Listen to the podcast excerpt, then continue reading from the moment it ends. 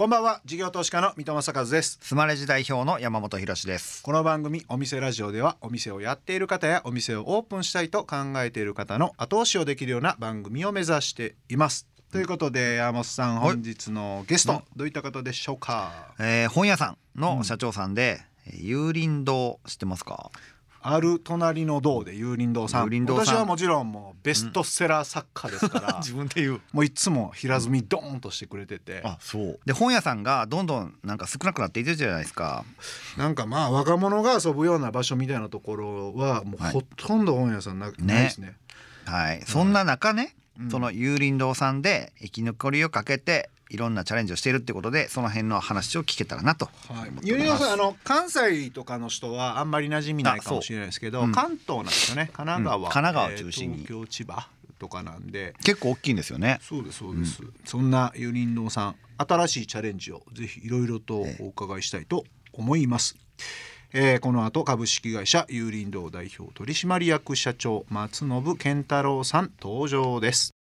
さあお店ラジオオープンです。ゲストは株式会社有林堂代表取締役社長松信健太郎さんです。よろしくお願いします。よろしくお願いいたします。松信です。有林堂さんは私実はかなりお世話になってましてあのビジネス書出してましてですね多分あの羽田空港の店舗今もうあれですか、ね、今ねあのやっぱコロナの時に撤退しちゃったんですけど、ね、昔やらせていただいてましたね、ね、はい、あそこに結構バシッと置いてくださってて、はい、はいあの堀江貴文さんを帯にしてるんで、うん、堀江さんの本の横に置いてくれると より間違って買ってくれやすいんですけど。それをねなんかゆりのさんしっかりと意図を読み読み取ってくださっててそれよかったです。結構売っていただいてた気がする、はい、よかったです。なので今日は感謝も込めていろいろとお伺いできればなと思ってるんですけど、あのもともとゆりのさんはえっと最初創業っていうのは、はい、どちらでどんな形で始まっていかれたんですか？私の曽祖父が1909年明治42年だそうなんですが横浜の伊勢崎町というところで小さい本屋を始めたというのが最初というふうに聞いてます。うん。その辺ってあれですか？やっぱりもうそもそもその時代本屋さんっていうのがあんまりなかったみたいな感じなか？ったんだと思います。で横浜っていうのはやっぱこう文明都市というかあの割とそこが進んでいたので本屋さんが受け入れられる土壌があったんじゃないのかなというふうに思います。お店でいうと最大何店舗ぐらいでどういうエリアで展開されて、えー、東京千葉神奈川で、まあ、数えた方にもよるんですが39ないし40店舗展開させていただいております。なるほど。で、えっと、最近えーと、松信さんが社長に就任されたと、はい、いうことなんですけどそれまではどういったこと私はあの本屋継ぎたくなくてですねあの 弁護士になりたなろうと思って、司法浪人を30過ぎまでしておりましてどうしても受からなくて社長である父に拾ってもらったっていう感じです。本屋さん継ぎたくなかったっていうのはなぜなんですか？やっぱ祖父父と本屋やってるのを見て、まあ楽じゃないなっていうのを見てましたので、まあできればあの社会正義みたいなかっこいいことをやりたいなと思ってました。弁護士の司法試験10年間やる方がなんか辛そうです辛かったですけど まあその時の無職の経験っていうのが今あのあんまり常識にとらわれないだとか前例あんまり気にしないだとかそういうことに役に立ってるんじゃないのかなというふうに思います。今お話ありましたけど書店以外もされてるってこと？はいビジネスソリューション事業アスクルの代理店ですとかあのコピー機ですね、はい、そういったものを企業に納めさせていただいているあるいは役所学校等に納めさせていただいているっていう事業もやっていますそうするとあれですか書店の売り上げはなんか何割でその他も今ね実はもう書店の売り上げは半分以下に落ちちゃっています。私たち500億から550億ぐらいの商いをさせていただいてるんですが、うん、書店の売り上げがもう250億今切っています。うん。そもそも書店のちょっとビジネスモデルを、はい、えーと、理解されてない方も結構いたりするので、はい、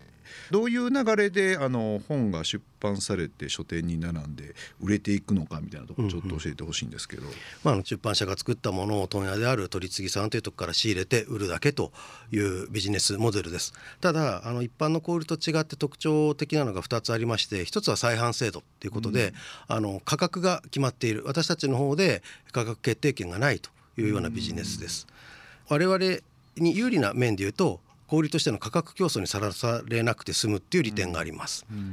それともう一つは委託制度という制度があってあの売れ残ったものを100%の金額で全部お返しできるんですね。うん、ですので、まあ、私たちは在庫リスクを究極的には負わないでビジネスをすることができるっていう利点があるんですが、あのご承知の通り全国どこの本屋さんに行っても同じものが同じ値段で習っているっていう現象をこの2つの制度が招いているってこともその通りかなっていうふうに思います。うんなんかでも最近たまにアマゾンとかで30%オフとかなんか見たりしますけどあれって再販制度とは関係ないいやおそらく再販制度の枠を何らかの形でクリアした形で、えーまあ、出版社さんと再販契約を一次元的に解除するだとかあの発売から一定期間経ったものをこう安売りするだとかっていう形で例外的にやられているものだというふうに認識しています。へ再販制度はこれ法律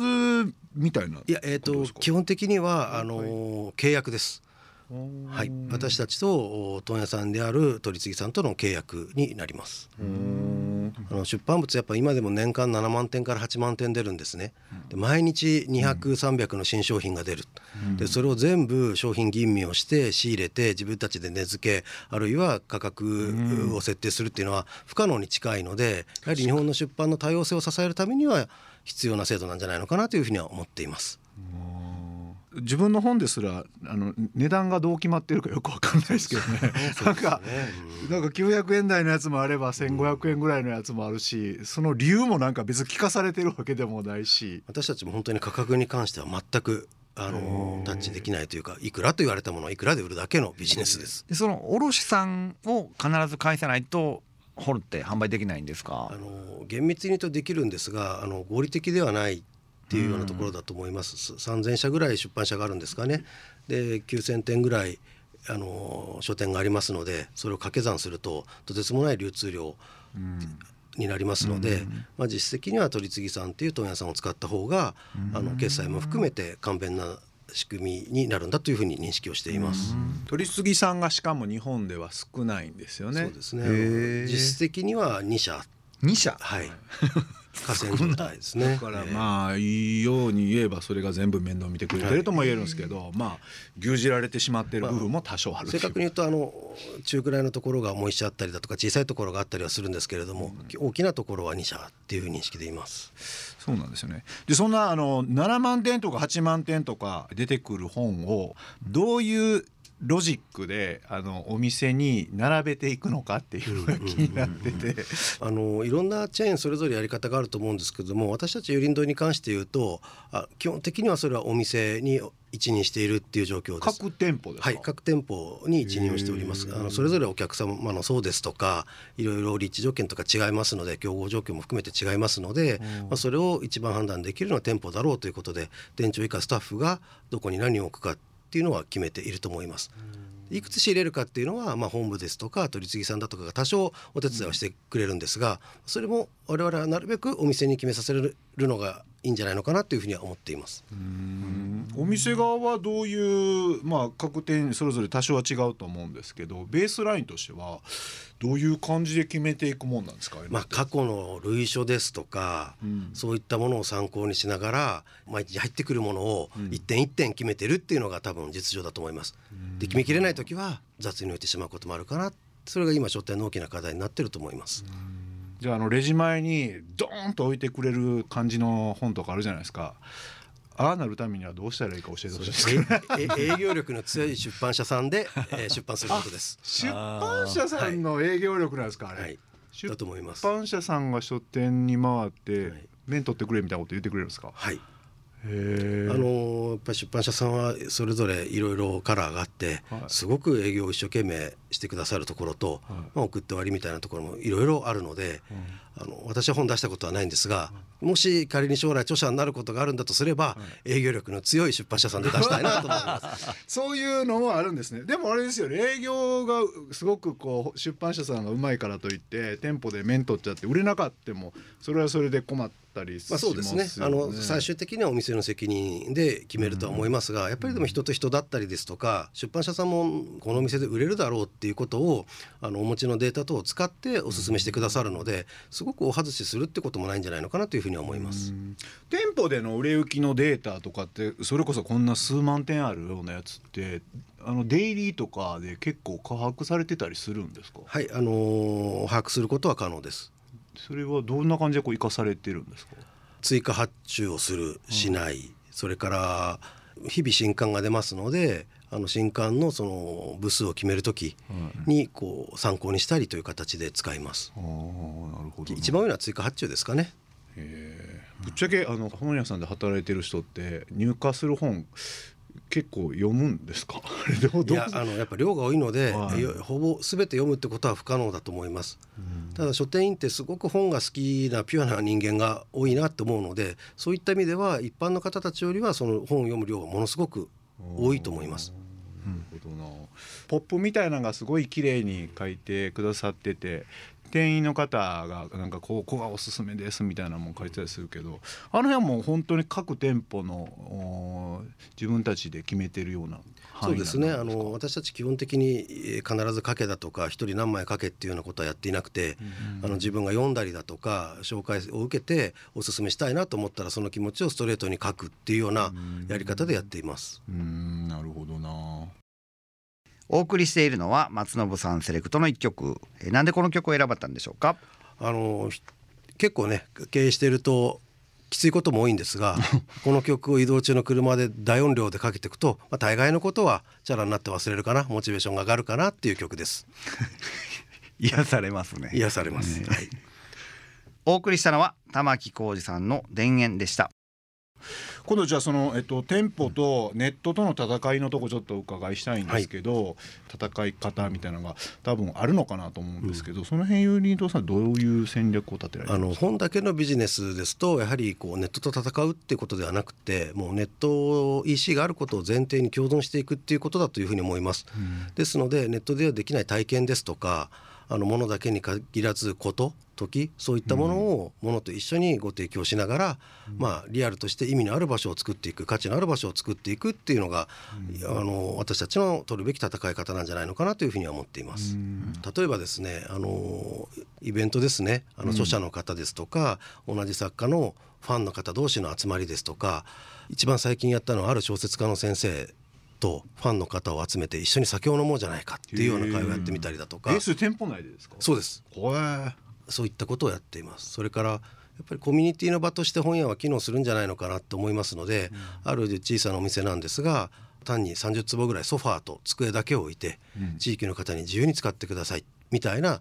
空間のご提供っていうんですかねではお買い物は時々してくだされば結構ですみたいなお店作りも進めています。うん。それやっぱそういうのがずっと続いていくことでなんですかやっぱ書店にコアなファンがこうなんか生まれてくるみたいなことになるんですか、そうだと思います。あの空気感というか環境を提供し続けることによって、まあ、どうせ買うならあそこ行って買ってやるかみたいな、うん。あのお客様の中での感情の流れというか、そういうのが生まれるんじゃないのかな生まれてほしいなと思いながらやってます。なるほど、まあ店舗の中がワイワイしてる感じがね。はい。いいとかっていう感じですか、人が集まればそれだけで活気があるっていうのはエネエネルギーになると思いますので、うん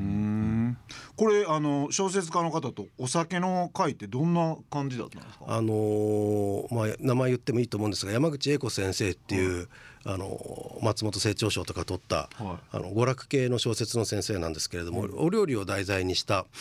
小説をいっぱい書いてるんですね。でその小説に出てくるレシピを我々の経営している居酒屋で再現をして、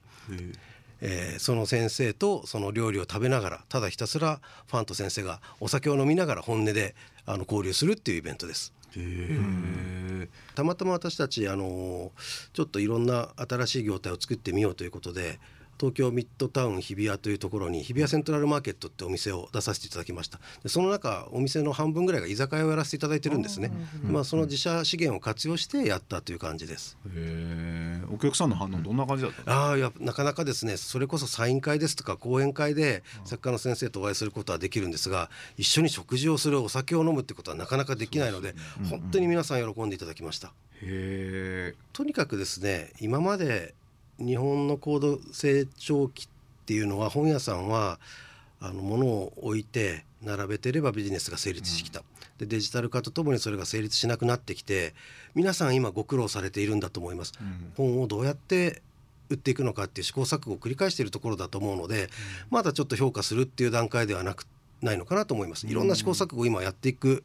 まあ、時間はないんですがやっていってるところかなというふうに思います。ユーリンドさんは、えっとその併設で居酒屋があるのと、はい、他どういうケースがこうあるんですか？あとはまあこれベタですけれどもやはり本とカフェっていうのは相性がいいなということで設備ですとか契約の面で許すことができるところはカフェを併設したりしています。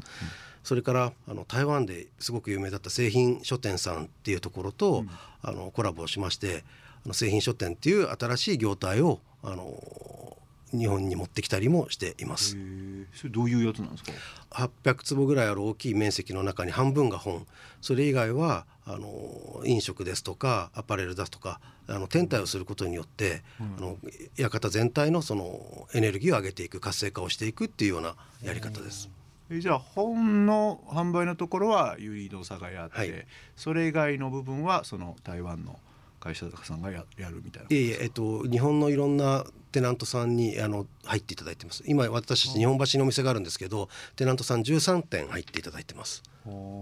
ですので大体10坪20坪ぐらいのお店が13店プラス200坪ぐらいの本屋さんがあるっていうような業態のお店になってます。飲食タピオカミルクティー、ね、台湾茶あのアクセサリー洋服オムライスのお店そんなのが入ってます。天体ってことは有林堂さんが800坪一旦借りて、はいはい、でそこにまたプラスでいろんな店舗さんを誘致して、はい、でトータルで世界観を作るっていう。デベっぽいというのかマスタリスしてサブリースされるってことですよね。へご本業と結構違うじゃないですか、はい、それって最初からこううまくいったんですか？やっぱ最初ってちょっとしんどかったりとかあったりするんですか？いや最初だから今もしんどいです。やはり114年本屋中心にやってきて急に居酒屋をやるですとか、アパレルをやるですとか天体業をやるってことになっているのでまずあのノウハウが全くないんですね、うん、でも自分たちやらなければいけない。で全て新規採用するわけにもいかない。っていうことで本当に従業員に頼み込んで明日から飲食やってくれとか。そもそも飲食と書店でアルバイトさんの時給も違ったりしますので、はい、いろんな違い出てきます、ね、はい、そこは大変です正直言って。これあのすごく聞きにくいんですけど書籍そんなに儲からないんだったら今後、まあ、別に書籍なくてもこれだけマスターリースしてうまくこうブランドを組み合わせていけばお客さん呼べて儲かるんだったらもうそっちでいいんじゃないのっていう感じにはなったりするんですか、ね、それはあくまでも書店ありきでって感じですか？常にそこは葛藤で、あの書店やめちゃえばいいんじゃないの？って実際に多くの書店経営者さんはもうやめちゃったりする方も出てきている。ただやはりあの日本って国際競争力も弱くなって成長力も弱くなってきてでもう一回この国が輝きを取り戻すためには国民一人一人が成熟していくしかない、うん、成長していくしかない。その時にやっぱり本の役割って大きいだろうな、うん、本屋さんの役割っていうのは大きいだろうな。ってっていうのを考えると創業以来百十何年本を売ってきた身としてはできれば本を続けていきたいなという思いでいます。なるほどなで私はあのこのラジオを聞いてる方は本屋さんとカフェみたいなのやってみたいなっていう人多いなっていう気がするんですよ、うんうん、なんか自分の本だけ置いてなんか地元でカフェもやってってなんかすごくあの店舗運営をしたいなっていうタイプで一番こう最初に思い描かれるようなビジネスモデルな感じがするんですけど、うん、そういう林道さんのプロ中のプロから言って、まあ、そもそもそんな簡単じゃないよなのかもしくはこういう工夫したらもしかしたらいけるかもねとかなんかそういう気づけアイディアとかかなんかアドバイスみたいなのあれば聞いてみたいなと思ったんですけど。我々はやっぱ本のタッチポイントがあの多くあるっていうのがすごく望ましい姿だと思っているので、うん、そういう方たち本当に大歓迎なんですね。競合として捉えているわけじゃなくて、うん、共存していきたいっていうふうに考えています。ただやっぱ本だけでしかも小規模で、うん、あのビジネスを成立させるのは非常に厳しいと思いますのであの本以外の、まあ、カフェでもいいですし、うん、いろんなご自分のアイデアを出してまずそこで収益の柱を作って本はプラマイゼロあるいはほんと少しマイナスぐらいのイメージでやられた方がいいのかなっていう気はします。本って売ってもそんなに儲からないんですけどどんなもんなんですか？本の粗利が大体25%ぐらいですね。25%、はい、はい、でそれに経費的なものってそうですね。もうこれ私たちの数字言って怒られるかもしれませんが言っちゃいますと例えば人件費が売上の12%ぐらい今かかっています。それから施設費が12%家賃ですね、あの我々は都心部でやらせていただいてますので若干高い、うん、それでも24%飛んじゃうんですね。うんうん、で粗利のほとんどがすっ飛んでしまうということであのビジネスモデル的にはなかなか厳しいモデルだと思います。うん。じゃああれですね。地方で、えー自分の家の横とかに家賃かからずで,、自分がコーヒーをサーブするぐらいのイメージであればそんなにまあ損するってことはなくって好きな本を買ってもらうみたいな。それはまあありえるって感じあですりえるし、まあ、そそういう方たちの発信も SNS で発信できて EC でビジネスが成立するので、まあ、不可能ではないのかなという気はします。うーんなるほどな。いや勉強になりました。ありがとうございました、い、ろいろと勉強させていただきました。ありがとうございえーゲストは株式会社有林堂代表取締役社長松信健太郎さんでした、えー来週もお付き合いよろしくお願いします。ありがとうございました。ありがとうございました事業投資家の三戸正和とスマレジ代表の山本博でお送りしてきました。お店ラジオそろそろ閉店のお時間です。はい、うん。今日も留守番電話入ってます。ありがとうございます。えーこの番組ではお店の方からのメッセージが留守番電話という形で届きます、それでは聞いてみましょう。もしもーし。私、株式会社誠屋、誠屋クリーニングで代表をしております、渋谷と申します。神奈川県川崎市にある溝の口丸い店では、珍しいことをやってるんですよ。渋谷社長が店頭でシミ抜きやアイロン実演、お洗濯の相談にも乗ってくれるイベントをやってるんですよね。そうそうそうそうそう。クリーニングに出す品物がない人にも楽しめるお店になってるんです。ぜひこちらに来る機会がありましたら、山本さん、水戸さん、ご来店お待ちしております。へえ このちょっと漫才形式か掛け合いになってましたね。あいいじゃないですか、えーこれなんですか？実演が見れるからうん。別にクリーニング出さなくってもお店で楽しめるってことなんですかね？ここなうん。あのースマレジからも、はい。あのー PR というかねニュースニュースを発信させていただいたんですけど、すごい新しい取り組みをされててね、はい、ここはロッカー式になっててロッカーに入れてであとは LINE でやり取りするんですよ。洗濯で洗濯物できましたよっていうのも LINE で来るんで。はあ。出来上がったらロッカーに取りに行くみたいなそういうすごいそれ24時間なんかな？営業時間だけなの？あ24時間かどうかはちょっとわからないんですけれども。それでもめちゃくちゃいいよね。だから無人店舗でしょ、無人受付店舗になるってこ。とそうですねそう。受け渡しであの人のやり取りがないっていうので結構ねあの日経新聞さんとかいろんなところから取材も入って、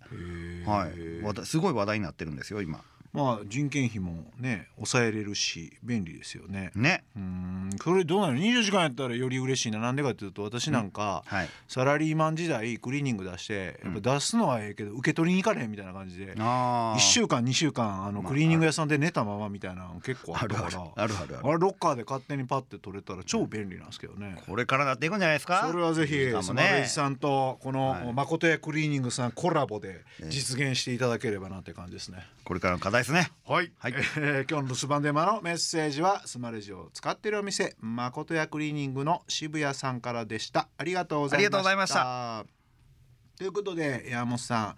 えー今日の松信さんのお話いかがでしたでしょうか、まあ書店以外に、うん。あの他業態にうん。今チャレンジされているということで会社全体でいうとね売上のもう半分以上がその書店以外で売り上げられているということですごい手数が多いそれからチャレンジのねあのエネルギーがすごいなっていうふうに感じました。うんそうですよね、なんかシュリンクしていって、うん。座して死を待つって感じじゃ全くなくって全くね。勝負にかけてますみたいな感じで、はい。実際にだって日比谷のユニ堂さんとかやっぱり一丁目一一番地みたいなところうんうん。にやっぱ出していってるっていうのは本当攻めの一手って感じですもんね。すごい。はい。